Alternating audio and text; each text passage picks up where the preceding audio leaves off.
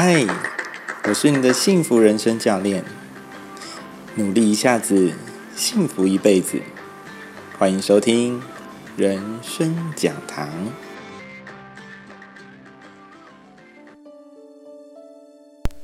Hello，我们又碰面喽。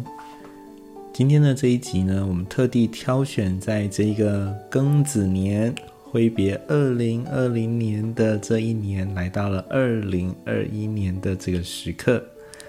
今天来讲讲我们五常当中的话题，叫做木火土金水的金，金银财宝的金啊。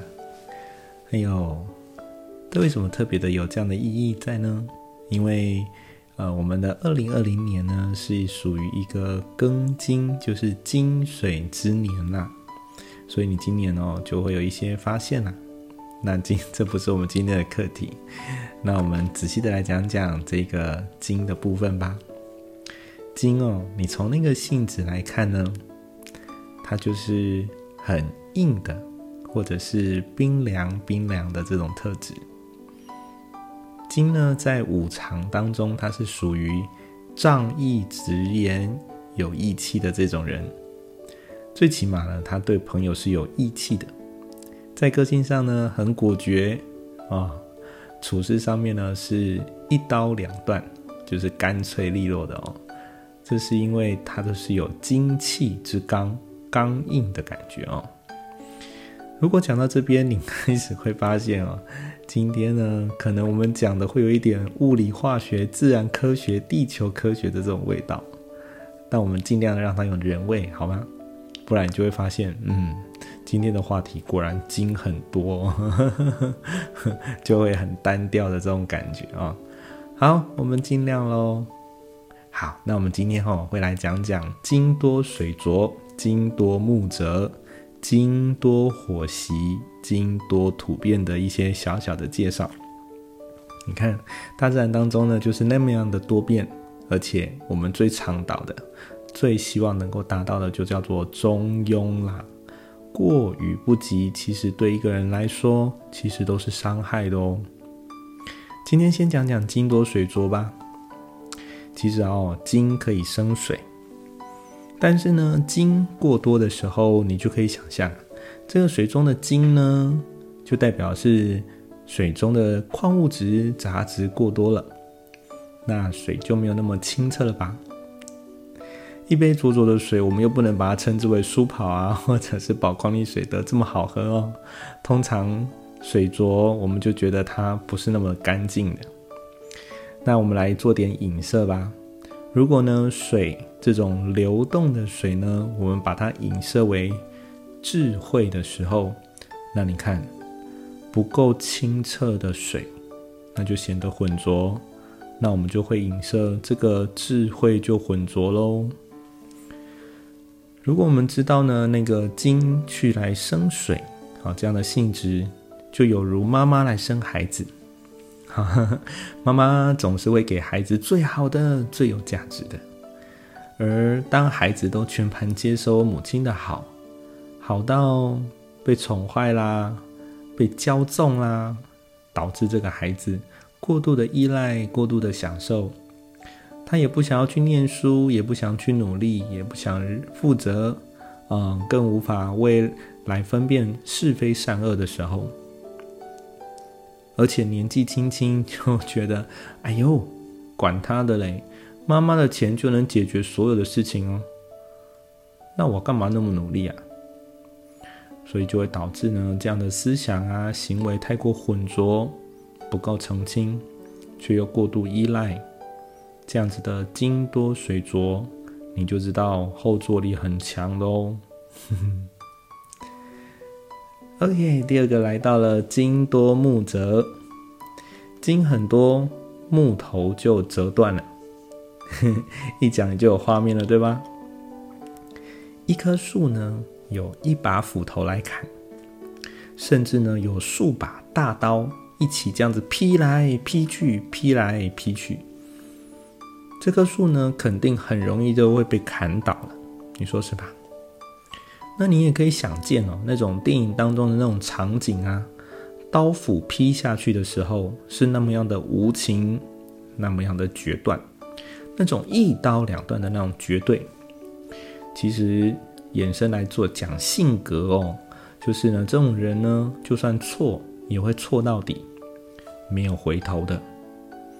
所以我们就影射，如果一个人过于决断，凡事呢就以为自己认为的就是正确答案，而过于武断的结果呢，就会凡事只想着自己啦，或者哦自己做认为对的事情，导致呢过度的固执。态度过于刚硬，却又不近人情，你就知道金多木折，代表的是，嘿嘿，只剩下金了嘛，木头很快就折断啦，消失于无形，那就代表金太过了，而没有仁慈之心哦。很快的，我们要来到了金多火习啊这样的一个小小的主题，原本呢。在五行当中啊，木火土金水，金应该要怕火的呢，也就是我们讲说火克金了哦。但实际上呢的现况，或你看过的呢，应该是火是要用来冶炼金属的，是要来锻炼，把金属锻炼的更好。这样呢，有火的存在，那个很坚硬的金属才会被热给融化。那我们就能够从中去萃取出纯度更高的贵金属，把它形塑成各式有用的器皿，没错吧？那既然能够把金属矿物把它冶炼出来，那火应该要很够力哦，数百度甚至是上千度的哦，力量要比金还要能够更大。才能够去升高金的温度，甚至把金给融化，没错吧？那那那那那，如果过多的金却没有足够的火来使用的时候，你看啊，这样的火一直烧一直烧，那最多就是只是把金的温度给提升温度。那当火不够能量啦，火用光啦，那火就熄喽。熄了之后呢？金就很自然就降温了，不止降温，还会继续变成原本那种冷冰冰、坚硬的状态。用这样子的一个上述这样的一个画面哦，你就可以知道，过于刚硬的人，当火的礼貌、火的热情失去了之后，哇，这个人就还是只会刚硬。冰冷，却没有那个热情，也没有礼貌的部分。这就是我们讲金多火习的部分。最后来到了金多土变，在大自然的情境当中呢，我们木火土金水代表的是土生金，金从土来，而本身金属的生成啊。它就是火山爆发、地壳变动、堆积挤压，呃，甚至经过很多的高温高压的物理化学过程，交互作用、交互作用产生的，好像要回到学生时代去回想这件事情哦。但基本概念是差不多的啦。好的，所以我们。就会从土壤、岩石里面找得到金属，这样讲对吧？可是呢，请问一下哦，那我们会在金属里面找土壤吗？不会嘛，因为一听就知道反了，对不对？所以您知道，在金过多比土还多的时候，这个时候土就产生了一些变化了。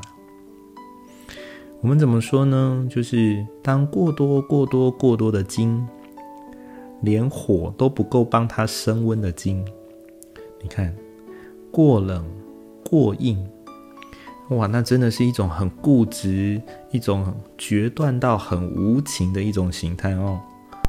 而且不仅如此，诶，这种人哦，想变就变，而且会随自己的意念去转变之后呢，还不接受改变哦。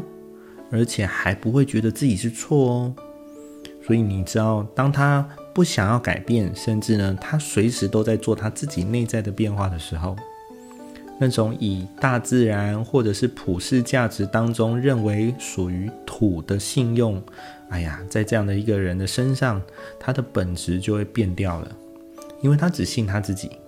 但是呢，在一个平均值第三方来看待的时候呢，就会觉得你怎么那么不讲信用？你怎么都没有说到做到呢？的那一个部分就产生了疑惑了。所以金多土变，当过于决断的人，就会导致他信用发生了一些变化。你看今天我这样讲起来，就会很像是一种。在讲物理、化学、地球科学的一种过程哦，但我们也的确会有这样的发现，因为呢，五行当中的木、火、土、金、水，其实就从我们这样介绍下来，金呢真的是一个很特殊的一个成分，一个一个形态，因为它是一种恒常存在的一种物质。所以今天呢，来谈谈金多水浊，金多木泽。金多火习，金多土变。希望你今天有收获哦。如果你喜欢或你有疑问，欢迎跟我私讯，让我知道一下你的想法，或者是你很喜欢，请你支持我。我们下次见。不管你有多聪明，或你有多么不聪明，你都可以读书哦。多读一些书，读一些感性的，或读一些感兴趣的书。帮助你在书中的智慧当中去沉淀心里头的想法，去沉淀脑海中的想法，甚至你会长智慧哦。各位朋友，跟你分享的这些故事或者是这些理论，有没有对你生命有一些呼应的地方呢？欢迎你留言跟我说。慢慢的，我也分享了那么多集了，其实这是需要勇气的啦，勇气需要鼓励，鼓励需要奖励。其实你的回馈对我的肯定就是很好的奖励喽，留个言吧，那我们下次见，拜拜。